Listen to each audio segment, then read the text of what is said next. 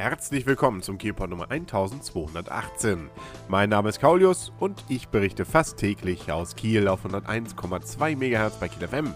Immer morgens um 7 sowie mittags um 12 Uhr und rund um die Uhr auf kielpot.de. Was für ein schöner sonniger Sonntag liegt hinter uns und auch ansonsten ein ereignisreiches Wochenende. Viel war ja bekannterweise los und da seien nur zum Beispiel das Drachenbootrennen und eben auch der Kiellauf kurz erwähnt.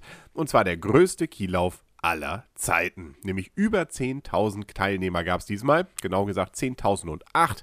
Die sind gestartet, sowohl in den Kinderregionen mit 800 Metern über 6 Kilometer, dann gab es noch die 10,5 und schließlich noch den Halbmarathon mit 21,0975 Kilometern.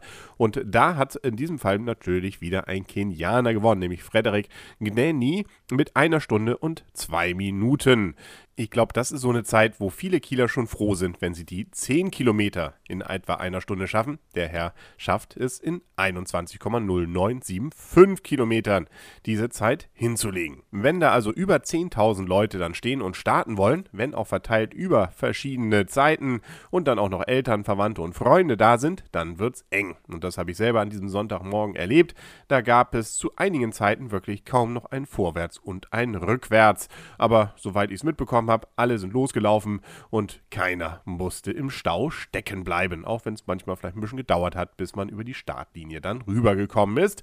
Und auch wohl alle Kinder haben sich wieder angefunden. Gerade nach dem Kinderrennen und Jugendrennen gab es viele Durchsagen hinsichtlich der Suche der Eltern oder der Eltern nach ihren Kindern, aber ich gehe mal davon aus, dass sich alle wiedergefunden haben. Wenn dem so war, dann dürfte ja wahrscheinlich die ein oder andere Familie abends zum Tatort gegriffen haben. Es gab nämlich wieder einen Kieler Tatort, nämlich in diesem Fall Borowski und der stille Gast. Das gab es am Sonntag in der ARD um 20.15 Uhr. Ein Tatort, der in Kiel schon einige Furore gemacht hat bei seinen Dreharbeiten. Unter anderem wurde ja auf der Holtenauer Hochbrücke gedreht.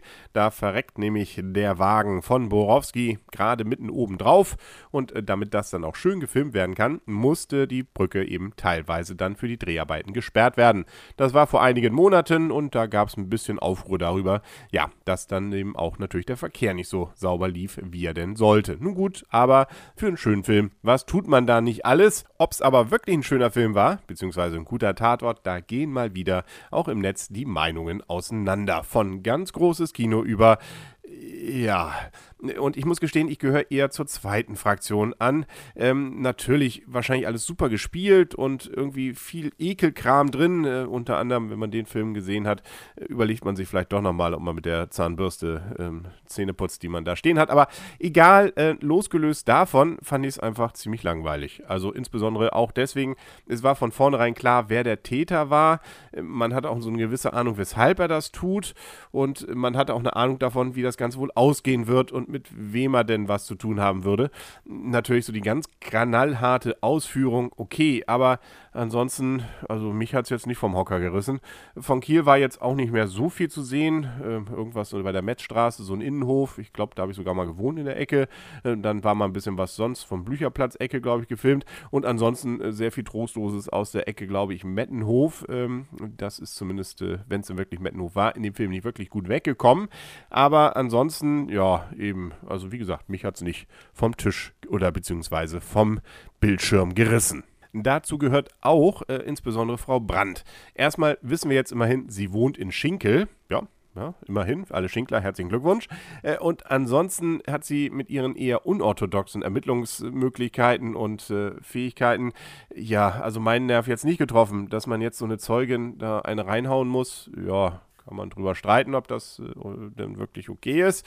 Äh, Fand es jetzt auch nicht wirklich sympathisch rüberkommt. Er, sie ist ja kein Schimanski. Und auch ansonsten, sie hat ja eine Krankheit, also sie hat ja Epilepsie.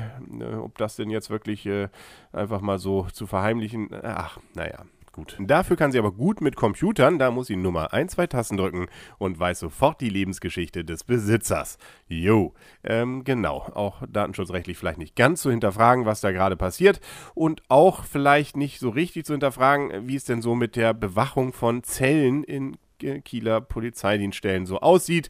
Ähm, auch da ähm, habe ich doch eher andere Vorstellungen davon gehabt. Aber nun wann, das ist eben natürlich ein Film.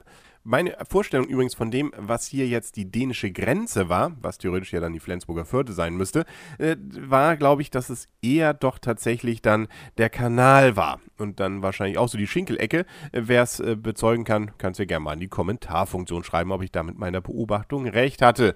Sollten die einfach einen Film einfach geschummelt haben? Nein, nein, nicht im Tatort. Das ist alles echt. Das ist Reality TV. Und wir freuen uns auf die nächste Folge natürlich. Und hoffentlich natürlich auch auf die nächste Folge vom Kielpot. Die gibt es nämlich schon morgen auf 101,2 MHz bei Kiel FM und auf kielpot.de. Bis dahin wünscht alles Gute und fröhliches Zähneputzen. Euer und ihr, Kaulius. Und tschüss.